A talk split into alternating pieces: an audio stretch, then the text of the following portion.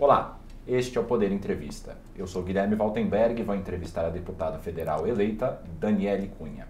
Daniele tem 35 anos, é filiada à União Brasil e foi eleita pelo Rio de Janeiro para o seu primeiro mandato como deputada federal, com 75,8 mil votos.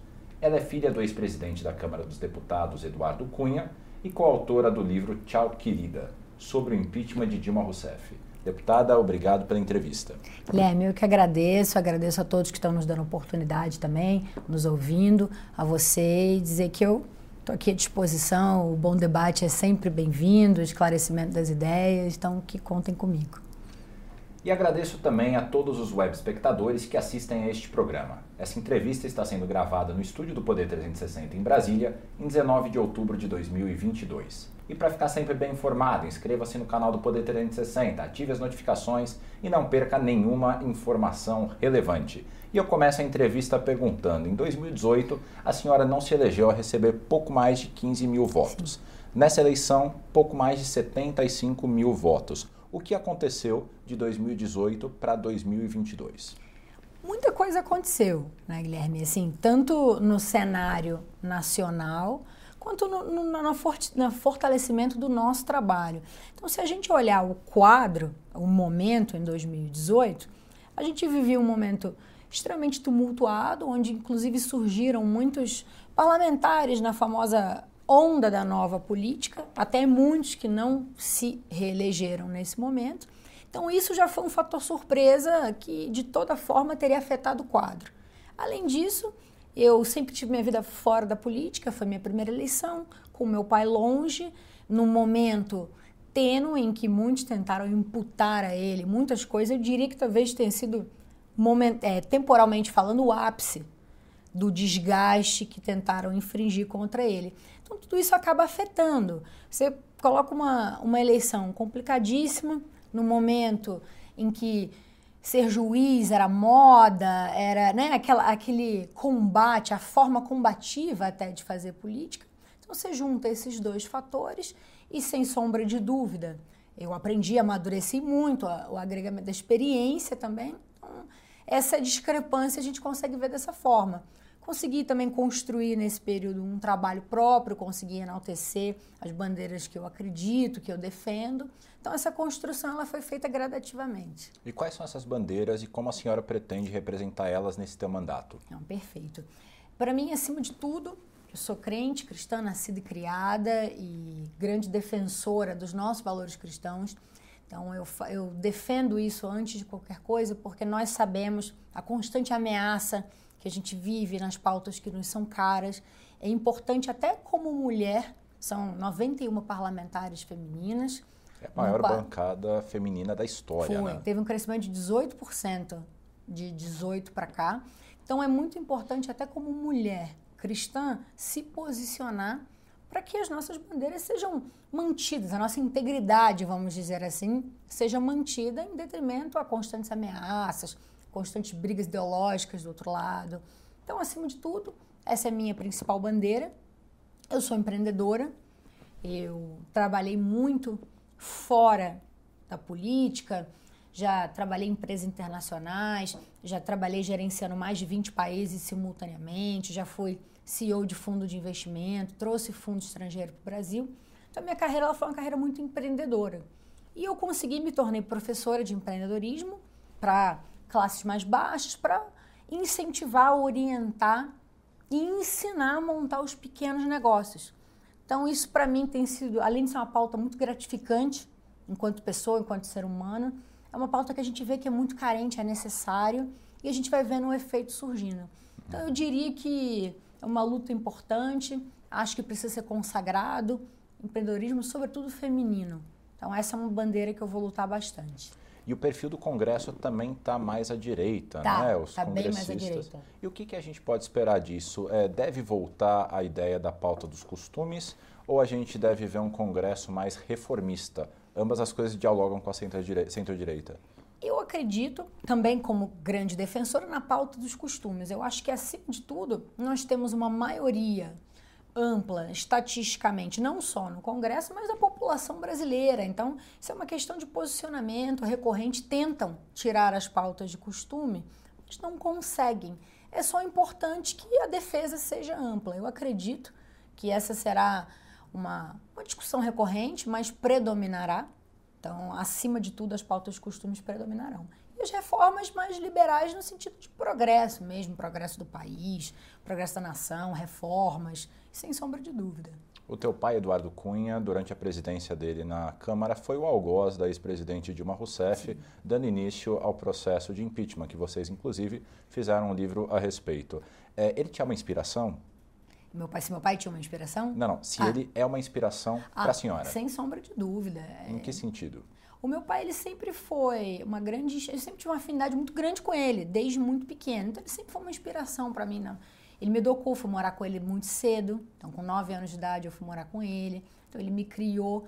E eu sempre olhei para ele como um grande exemplo, como uma grande inspiração, um exemplo de luta, um exemplo de garra, um exemplo de controle, de equilíbrio. Então, eu sempre tive a melhor das referências em casa. Então, para mim, é, é uma alegria, uma constante aula e, acima de tudo, me dá muito orgulho. Uhum colocando no espectro político o teu posicionamento. A senhora mencionou que é liberal e conservadora. Sim. Se define como de centro ou de direita? Centro-direita. Eu sou liberal. Eu sou liberal na economia, defendo sim. Eu considero o liberalismo na economia um progresso, mas ao mesmo tempo o conservadorismo dos nossos valores cristãos uhum. eu sou, é, uma, é uma grande defesa minha. Então, sem sombra de dúvida, centra no posicionamento liberalista e a direita nos posicionamentos de costume. E na tua avaliação, quais as principais reformas que o, que o país precisa aprovar nos próximos anos para deslanchar a economia? Nós temos, é, a gente vai falando, parece que é novidade, mas acabam sempre sendo as reformas recorrentes, né? Precisa ter uma reforma tributária, novamente, é muito importante. Acho que muitas coisas que tentaram ser discutidas nessa última legislatura ficaram para trás. Então, acabou que muitas outras pautas, chama pautas de supetão, assim, mais pautas de momento acabaram atrapalhando. Muito importante fazer uma reforma, inclusive eleitoral, nós falamos muito isso, discutimos muito isso. E, acima de tudo, além da nossa reforma tributária, tem a reforma da Constituição, nós temos uma Constituição nova, a qual valorizamos muito, mas eu acho que isso também é um, é um palco para renovar, para dar uma oportunidade para que os entendimentos sejam adequados né, ao momento, à realidade em que vivemos hoje. A senhora mencionou, de dúvida. A senhora mencionou a reforma é, eleitoral. É, a senhora defende o distritão? Sim. A gente, inclusive, é, vem conversando muito sobre isso nesses últimos dias, porque nós temos casos muito emblemáticos. Tem um caso do irmão do prefeito de Alagoas, do JHC, que o irmão dele fez mais de 90 mil votos, por exemplo, e não elegeu porque não, o partido não fez o coeficiente. Uhum. E aí, ao mesmo tempo, a gente vai olhando partidos menores, no Rio de Janeiro, por exemplo, o deputado federal que entrou com menos votos, de 13 a 14 mil, 13 e pouquinho. Então é muito importante que a gente olhe o distritão, porque fica realmente a lista foi mais votado, entrou. Então você não tem essa, essa questão de você fazer uma votação expressiva, como esse caso que eu citei, e não assumir, você ter os partidos pequenos ali com uma, uma nominata mais restrita e ao mesmo tempo você olha para quem tem a votação que é fruto de um trabalho significativo, ou seja, de uma renovação, mas assim que tem um, um objetivo ali. Então eu realmente defendo para o progresso, eu defendo, eu sou a favor do distritão. Uhum. E agora no segundo turno, quem que a senhora defende para presidente? Bolsonaro. A senhora se considera bolsonarista? Eu me considero comungando dos mesmos valores que o Bolsonaro. Eu sei que a palavra bolsonarista, a forma como falo, muitos tentam tirar de contexto. Então, assim, o que é ser bolsonarista? As pessoas tentam imputar com radicalismo que eu não acredito. As pautas que eu defendo. Perdão. À vontade. As pautas que eu defendo vão de encontro com que o presidente Bolsonaro defende, mas mais do que o presidente, o governo, né? o que representa hoje o nosso país. A figura do presidente, a gente tem que sempre olhar a figura da liderança mais importante. Mas, acima de tudo, ele representa ali um conjunto muito grande. Então, sem sombra de dúvida, eu sou bolsonarista no momento em que eu acredito nos mesmos ideais, que eu acredito na mesma forma, que a gente comunga dos mesmos valores. E, acima de tudo, lógico, além de defender e crer no progresso do Bolsonaro, eu sou uma pessoa que não defende, sob hipótese alguma, o PT. Então, uhum. os dois lados pesam muito. E é curioso porque por muito tempo no Brasil não existia uma direita organizada. Exatamente. Com Jair Bolsonaro, ela passa a ter uma representação bastante grande e uma liderança em conteste. O bolsonarismo veio para ficar? Não tenho dúvida de que veio para ficar. Esse movimento, que na verdade mais do que bolsonarista, foi um movimento e rejeição a toda né, a saqueada que o PT deu no nosso país, no nosso governo. E dali foi se fazendo um outro movimento. Como todo movimento que surge, você adota os extremos, que os extremos também a gente olha não é positivo. A gente não pode defender nenhum, nenhuma extremidade. Uhum. Tanto que você vai vendo o movimento assentando. Então você vê o próprio União Brasil é um exemplo. É o maior partido de direita, mas que não é, vamos considerar assim, não é considerado de ideais radicais. Então esse movimento tende a crescer. Porque o que é a representatividade da maioria. Uhum. Mas o Bolsonaro ele tem uma pecha de ser radical e alguns bolsonaristas também. A senhora avalia que há radicais apoiando o presidente? Ou se olha, o presidente é um radical? Olha, eu não, eu não considero o presidente um radical. Eu acho mais do que a questão da imputação do radicalismo. Muitas vezes, se a gente olhar, e eu tive a oportunidade de conversar muito isso com ministros, eu, eu tive a chance de entrevistar muitos. Talvez o Bolsonaro comunique muito menos do que o que ele faz. Então, uhum. assim, isso é uma grande verdade. O governo dele teve muitos progressos, tem. Agora, talvez onde há essa, esse radicalismo seja na fala, na, né? Nos costumes ali, naquele jeito. É igual a gente brinca, você tem o tio do pavê, né? O tio do pavê é sempre aquela pessoa que vai estar tá ali, vai falar aquela mesma piada, mas não significa que ele pense diferente. Todos também aprendem com os erros, eu tenho certeza que ele ele reavaliou, não, não mudou as, as posições dele, porque isso é importante a gente olhar. Ele sempre teve um lado e uma coerência dentro do pensamento dele. Mas é lógico também que as coisas não são da forma como um ser humano só pensa, né? Quando você tem que atender uma nação, você começa a ver que é necessária essa flexibilização. Tem radicais, respondendo também a sua pergunta, sim, existem muitos radicais. Eu acho que isso já reduziu significativamente esse movimento de organizar a direita, de assentar a direita, mas isso é uma coisa que tem de todos os lados, né? Da mesma a polarização ela automaticamente acaba incitando o radicalismo. Né? Uhum. E qual é a sua opinião sobre o outro lado da polarização, o ex-presidente Luiz Inácio Lula, Lula, da Silva? Veja, é, falar é quase como se, né, condição sine qua non para mim. Eu sou uma pessoa extremamente contra, né, as mazelas do PT foram danificaram muito o nosso país.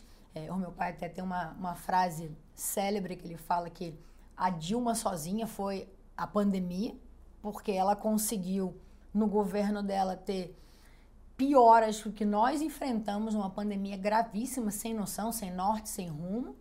Então, eu acho que eu sou contra, além de ideologicamente, tudo que eles representam. Eu acho que eles tiveram a chance, dominaram, tiveram uma dinastia, vamos dizer assim, de mais de 13 anos no poder, e o país não progrediu. É muito fácil no momento em que o Lula começa a ser presidente, ele pegou um progresso construído num governo anterior. E onde a gente olha que era para ter o progresso, foi quando a Dilma assume, e a gente vê que o país regride. Então eu sou absolutamente contra, sempre fui, mas por questões nítidas, por questões de progresso do país, por questões de passado, por questões de ideologia. Não consigo ver de forma alguma o PT no poder trazendo progresso para nossa nação. Uhum. Pensando agora na hipótese do Lula ser eleito presidente da República, a gente Sim. já comentou agora há pouco que o perfil do Congresso ele está mais na centro-direita tá, é, com as pessoas que foram eleitas agora. Quais são as dificuldades que ele deve enfrentar na relação com o Congresso? O Lula na hipótese de ser na eleito? Na hipótese do Lula ser eleito. Com certeza ele vai enfrentar muita dificuldade. Ninguém governa sozinho. Uhum. Então, eu acho que a primeira dificuldade que ele vai enfrentar é se ele entrar com os posicionamentos dele, enquanto pessoa, ideologia de partido, para tentar impor o que ele ali acredita. O Congresso, a casa é independente, hoje mais vem esse movimento de independência da Câmara vem construindo. Então, mais do que até posicionamento direito, é a independência que o legislativo hoje exerce. Então, acima de tudo, se ele não entrar na hipótese de que entre respeitando o legislativo, dialogando com o legislativo, ele vai ter uma dificuldade de, de governar. Uhum.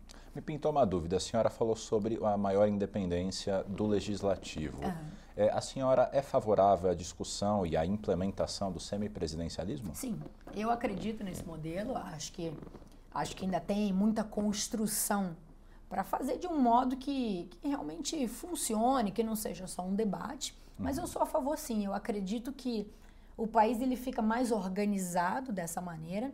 Os poderes que são equilíbrios, é pra, são para ser equilíbrios, né? Eles ficam mais designados e o país progride muito mais dessa forma, sem sombra de dúvida. Mas os poderes não estão muito harmônicos nos últimos tempos, né? A gente não. tem visto muita briga. Como resolver isso? Eu acho que, acima de tudo, os poderes precisam se respeitar enquanto poderes, né? enquanto instituições de poder. Não à toa que, dentro de cada poder, cabe as suas respectivas atribuições. Acho que, acima de tudo, é muito importante que os poderes respeitem os demais poderes e, assim, exerçam o diálogo uhum. e não a imposição. E, acima de tudo, você não vai ver, por exemplo, deputado tem que legislar o deputado. Ele não tem que trabalhar no executivo, ele não tem que trabalhar no judiciário e vice-versa. Então, é uhum. é muito importante que haja esse equilíbrio e que haja é, vamos dizer, a centralização do que ele é de função cabível, né? Uhum. Porque senão fica esse overlap e acaba atrapalhando. Você não consegue passar pauta nenhuma porque você passa uma pauta e é interrompida abruptamente por cima. Ao mesmo tempo, você tem algum questionamento por cima que não anda, não progride no legislativo. Uhum. Dentro do próprio legislativo, você tem que ter um diálogo com o governo, apoio, sim, independente disso, mas acima de tudo, a casa, a independência do legislativo precisa predominar. Uhum.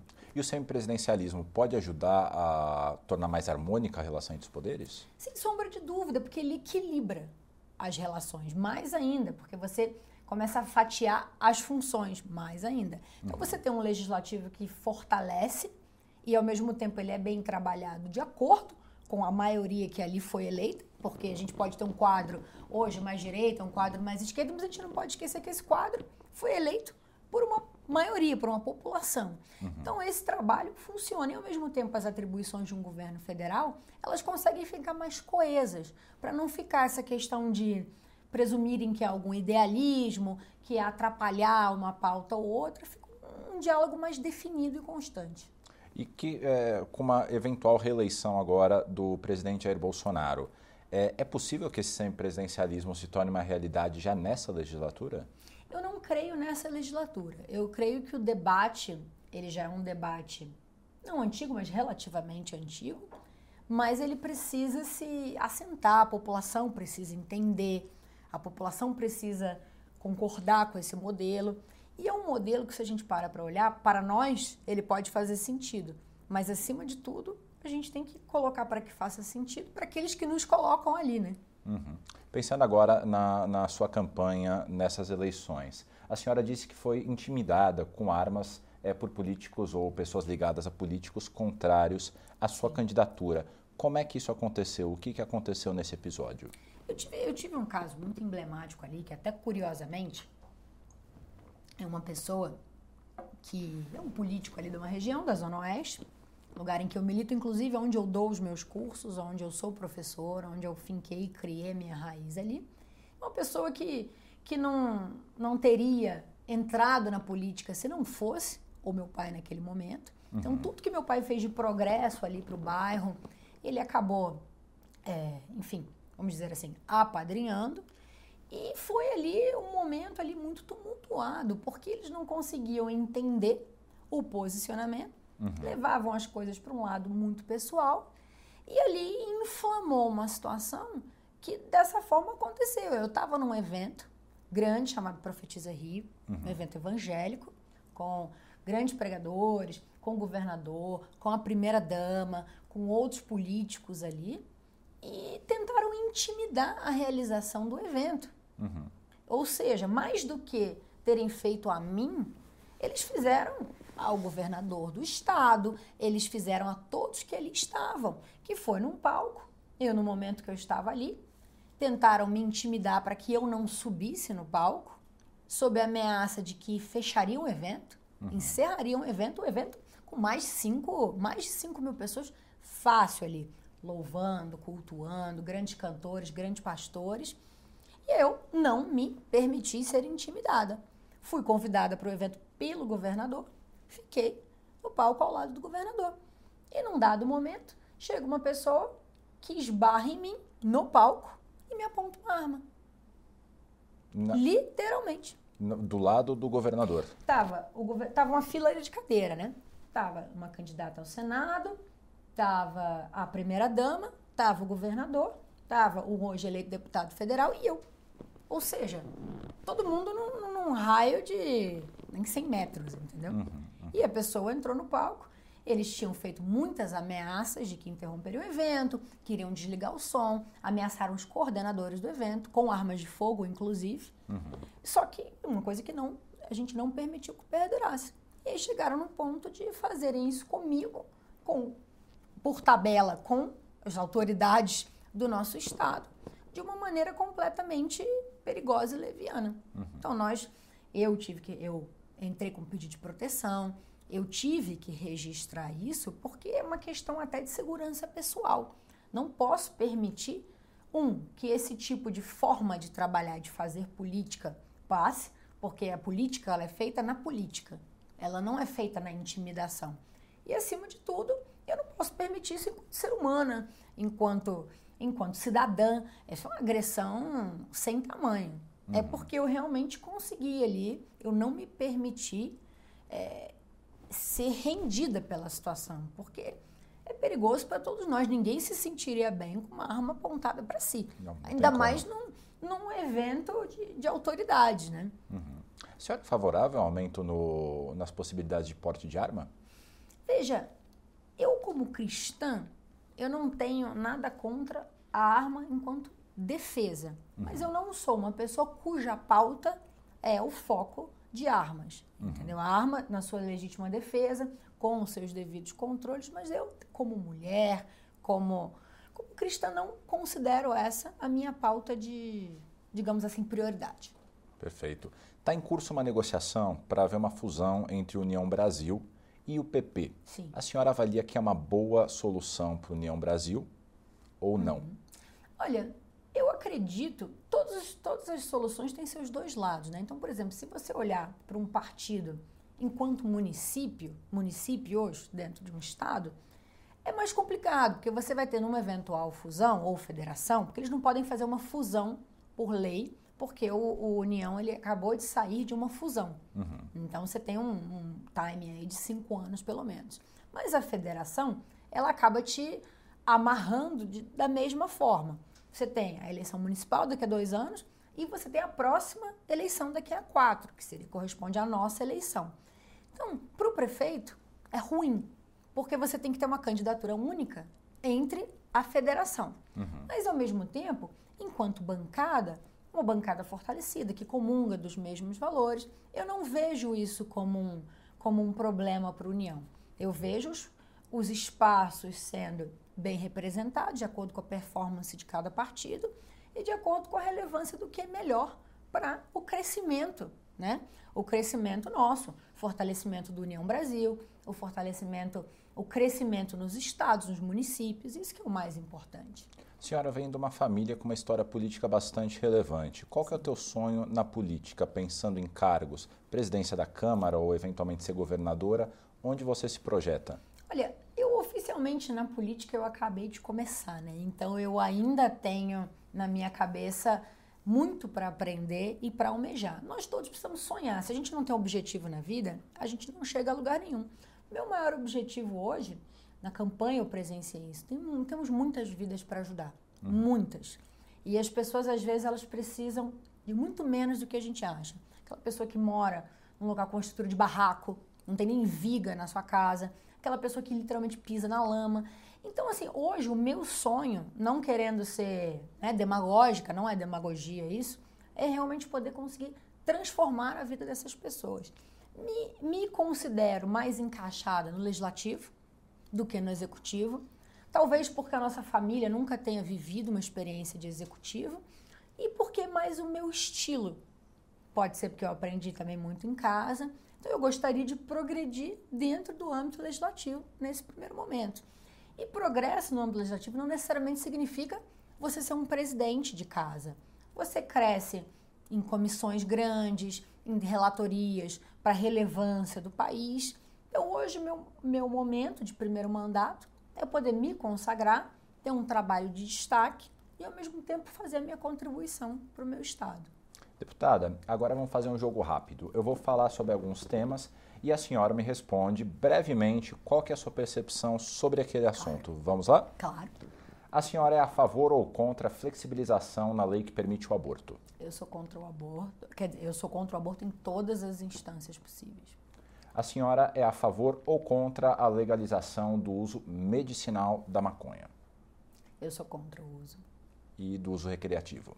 Recreativo, eu sou absolutamente contra. Medicinal, eu acho que ainda é uma questão de muito estudo. A senhora é a favor ou contra cotas para minorias nas universidades? Olha, eu acho que a cota, ela tem sido, ela é representativa. Embora a gente vê que a cota ela não acaba preenchendo o que deveria.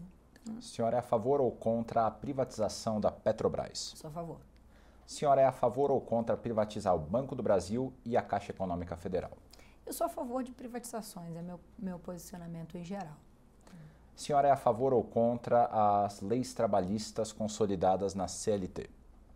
Sou a favor, mas acredito que precisam ser melhores colocados, mas sou a favor de leis trabalhistas, sim. A senhora é a favor ou contra a reforma administrativa que torna mais fácil a demissão de servidores públicos? Sou a favor das reformas, mas não sou a favor de facilitar a demissão de nenhum servidor senhora é a favor ou contra a, o chamado excludente de ilicitude, que foi inserido numa lei para aumentar as possibilidades de defesa dos policiais? Eu acho que tem que aumentar. Eu sou a favor de aumentar as possibilidades de defesa, não só para os policiais, mas em geral. E sobre o meio ambiente, a senhora acha que é possível é, desenvolver a Amazônia ao mesmo tempo que você preserva a natureza? Acho. Acho sim que é possível. Chega ao final esta edição do Poder Entrevista. Em nome do jornal digital Poder 360, eu agradeço à deputada federal eleita Daniele Cunha. Eu que agradeço mais uma vez, Guilherme, a oportunidade de estar aqui. Agradeço a todos que deram a oportunidade de nos ouvir. Espero que tenha correspondido à altura. E eu agradeço também a todos os web espectadores que assistiram a este programa. Essa entrevista foi gravada no estúdio do Poder 360 em Brasília, em 19 de outubro de 2022. E para ficar sempre bem informado, inscreva-se no canal do Poder 360, ative as notificações e não perca nenhuma informação relevante. Muito obrigado e até a próxima.